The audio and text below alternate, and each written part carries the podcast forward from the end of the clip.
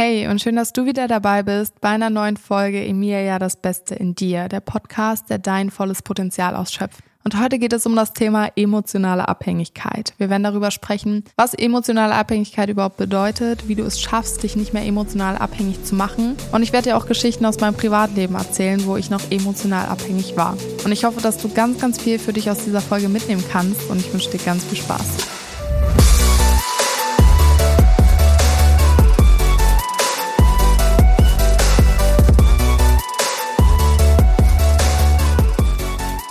Ja, wer hätte jemals gedacht, dass ich über dieses Thema eine Podcast-Folge aufnehmen werde? Also die alte Emir ja auf jeden Fall nicht. Ich habe mich vor anderthalb Jahren, ja, da habe ich ungefähr angefangen, mich mit diesem Thema ein bisschen, ja, mehr zu beschäftigen. Ich habe angefangen zu verstehen, was emotionale Abhängigkeit überhaupt ist. Also das war ein wirklich langer Prozess und dieser Prozess geht auch immer noch weiter. Aber ich würde jetzt auf jeden Fall sagen, dass ich nicht mehr emotional abhängig bin. Und das war so gut, dass ich Bücher dazu gefunden habe, Podcasts, Coachings gemacht habe, die mir wirklich so weitergeholfen habe, haben, dass es mir eben nicht mehr so geht, wie es mir zu dem damaligen Zeitpunkt gegangen ist. Also es war wirklich so schlimm.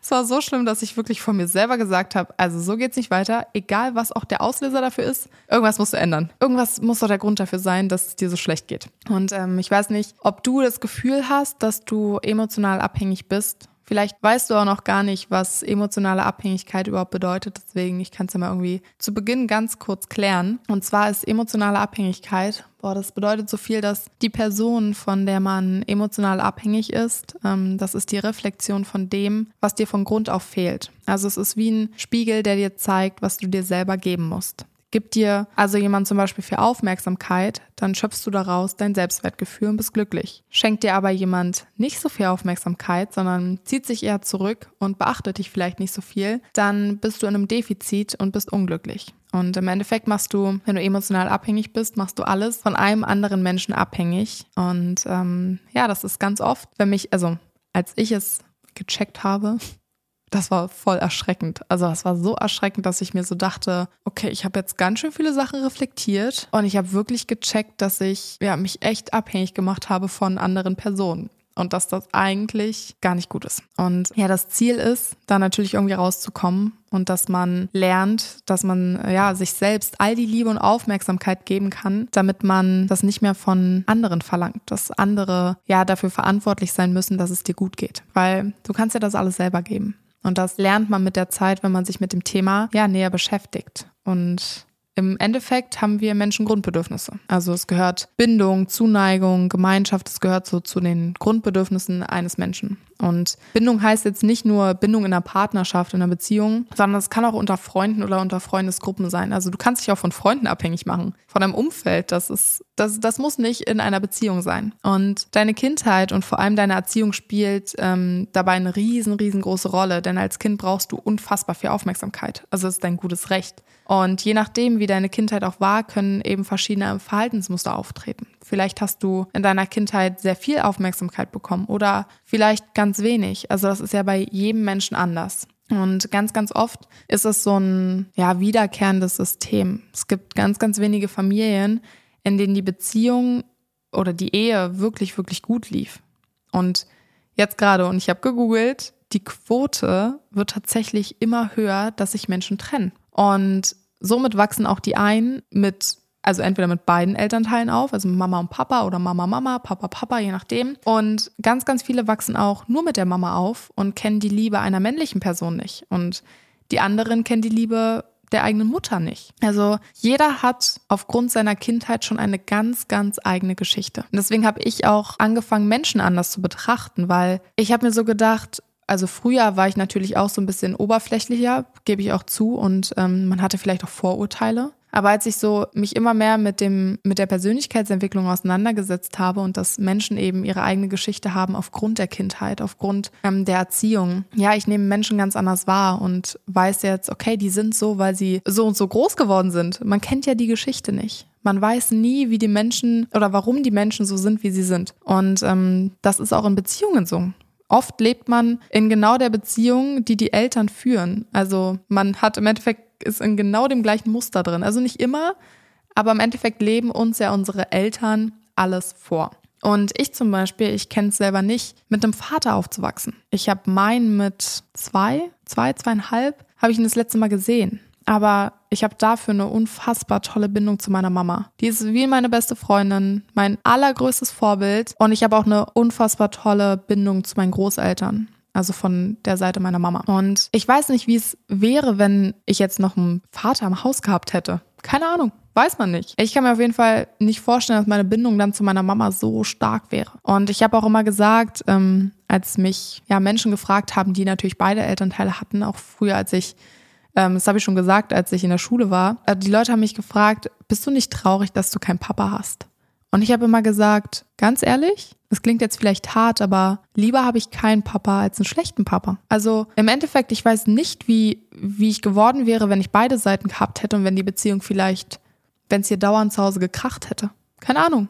Also ich hätte es mir auf jeden Fall nicht gewünscht und ich bin so froh, wie es gekommen ist. Aber was ich dann im Alter, wo ich so die ersten Kennenlernphasen ähm, hatte, was sich da so bei mir bemerkbar gemacht hat, war, dass ich jedem immer gefallen wollte. Und dafür habe ich mich zum Teil verstellt und angepasst. Ich habe immer versucht, mich anzupassen, damit ich alle Erwartungen erfülle. Und das, weil ich Angst hatte, wieder abgelehnt zu werden. Ich hatte das Gefühl, ich bin nicht gut genug, wenn ich gewisse Dinge nicht mache. Und ähm, im Endeffekt ist das ein Selbstschutz. Und Vielleicht hattest du auch schon mal einen Moment in deinem Leben, wo du dich angepasst hast und das Gefühl hattest, du kannst nicht du sein. Und vielleicht hast du auch schon mal Dinge gemacht, die du eigentlich gar nicht machen wolltest, nur um dazu zu gehören und zu gefallen. Und ich weiß nicht, ob du sowas auch hast oder hattest, aber ich habe dadurch so ein typisches Helfersyndrom entwickelt. Ich hatte das schon als Kind. Ich wollte immer jedem helfen.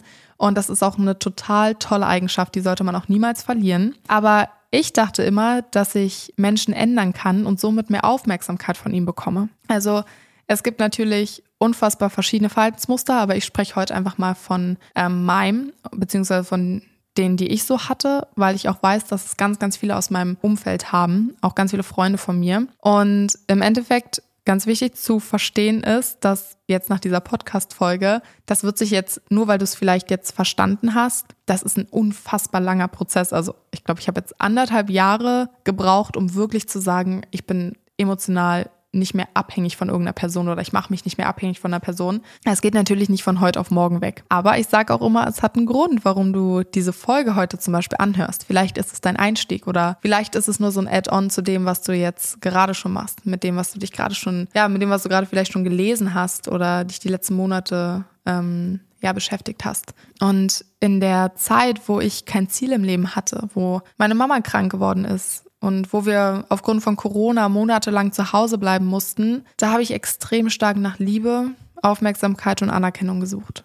Und ich war wirklich, wir waren acht Monate zu Hause und bei uns sind die Menschen mit, die mussten sich die Hände desinfizieren, Handschuhe anziehen, doppelte Maske, Jacken mussten wir anders hin. Also Oma, Opa sind nur so zu uns reingekommen. Und das, weil sich meine Mama nicht anstecken durfte. Und das war für mich in dem Moment total normal. Also ich muss auch sagen, die Zeit war schöner, als ich es mir vorgestellt hatte. Oder ich sag mal so nicht so schlimm, ähm, weil wir das auch wirklich als Team unfassbar gut gemacht hatten. Aber trotzdem hat mir in dieser Zeit die Außenwelt einfach komplett gefehlt. Also uns allen ja. Aber irgendwie habe ich das bei mir danach, als ich wieder raus durfte, nochmal so krass gemerkt, was mir eigentlich gefehlt hat. So diese Aufmerksamkeit so von draußen. Und, und im Endeffekt habe ich danach eine Person gesucht, die mir mein Glas wieder mit Wasser, also mit Liebe füllen sollte. Also stell dir vor, ich bin das Glas oder du bist das Glas und das Wasser ist die Liebe. Und mein Glas war zu dem Zeitpunkt leer. Ich habe wirklich darauf gehofft, dass mein Leben wieder mehr Sinn macht, wenn mich ein Mensch aus meinem Loch zieht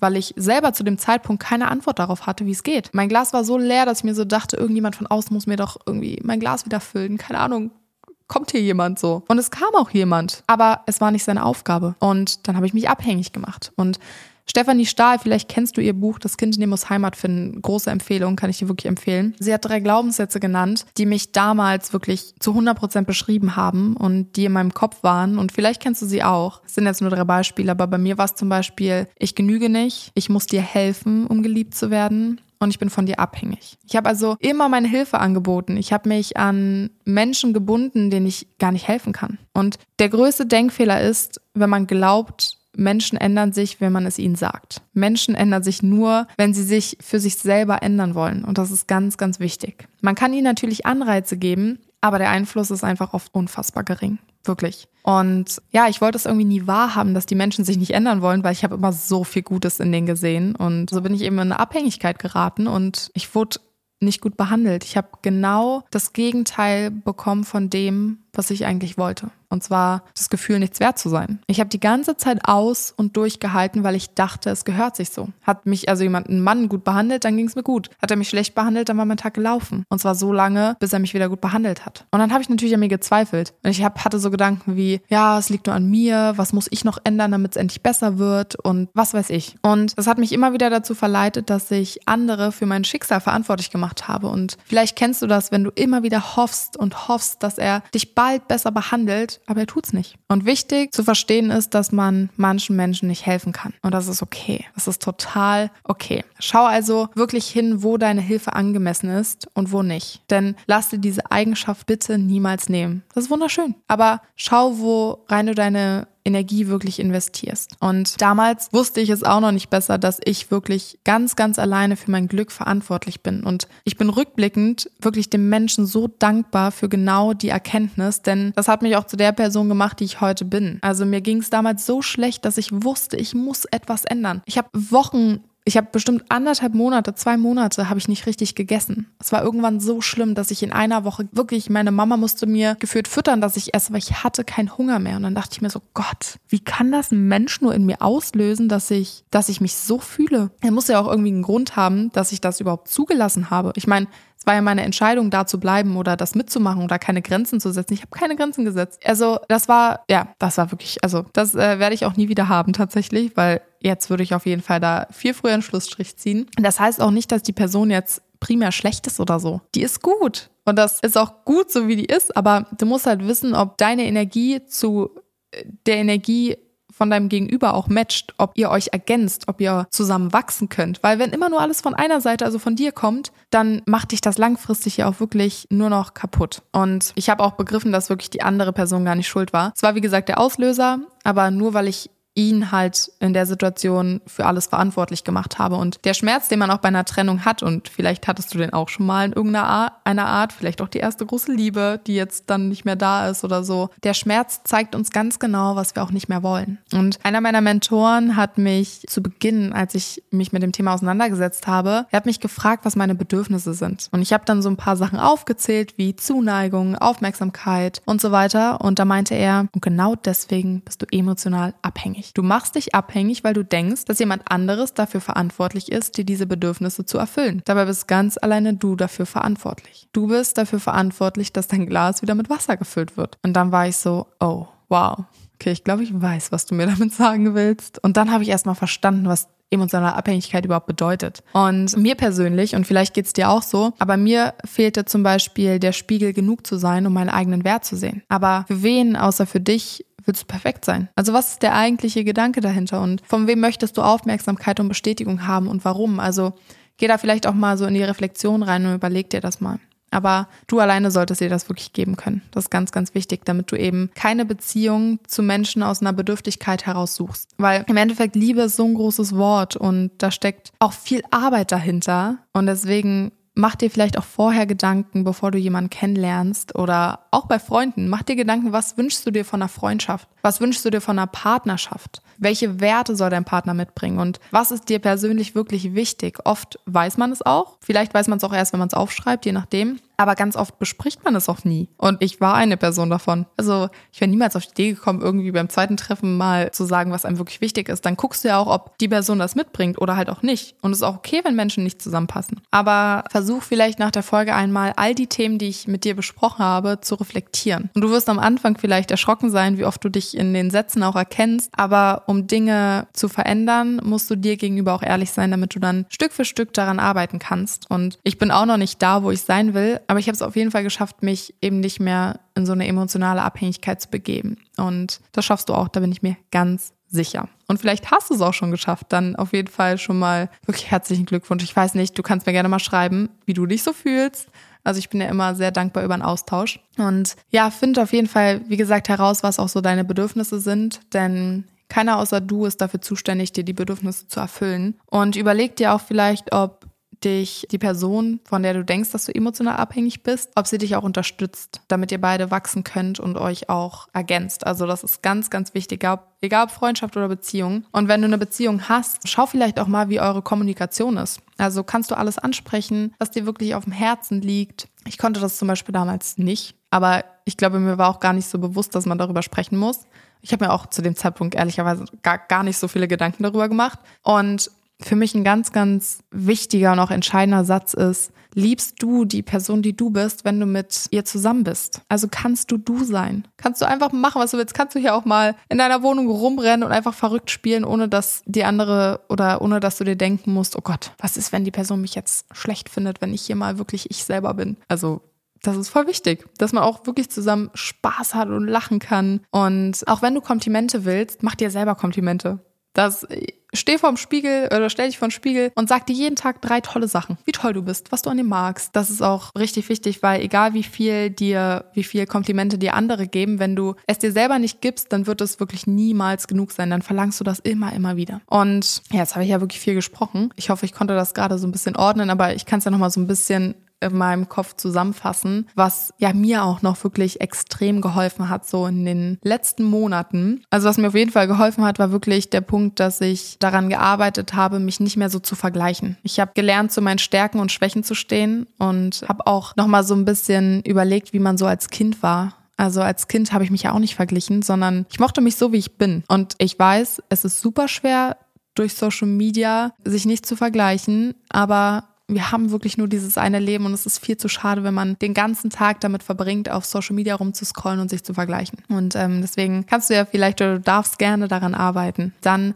reflektiere auch vielleicht und beobachte dein Verhalten und dann bleib einfach nur dran. Also die Entwicklung hört wirklich niemals auf, wenn du einmal damit angefangen hast. Aber was voll wichtig ist, gerade bei der Persönlichkeitsentwicklung, ist, dass man eben auch wirklich ehrlich zu sich ist und das Verhalten reflektiert, auch wenn es vielleicht nicht immer so schön ist. Aber es ist einfach super wichtig, um zu wachsen. Und dann vielleicht auch nochmal so zum ersten Punkt zum Thema Vergleichen. Sag dir oder schreib dir auch gerne immer ähm, drei Glaubenssätze auf. Also du kannst immer jeden Tag die gleichen nehmen oder du änderst sie jeden Tag und wandle somit die negativen in positive um damit dein Unterbewusstsein die wahrnimmt. Also wenn ich zum Beispiel den Glaubenssatz hatte oder ich hatte den, ich bin nichts wert, dann habe ich es umgewandelt in ich bin wertvoll. Und so hat mein Unterbewusstsein das jeden Tag dann so wahrgenommen. Und das hat sich auch wirklich verändert. Also es hilft. Und dann habe auf jeden Fall Spaß und genieß deine Momente. Wir vergessen so, so oft, wie gut es uns hier eigentlich geht. Und es ist kein Weltuntergang, wenn sich Menschen trennen. Wirklich nicht. Denn wir haben im Leben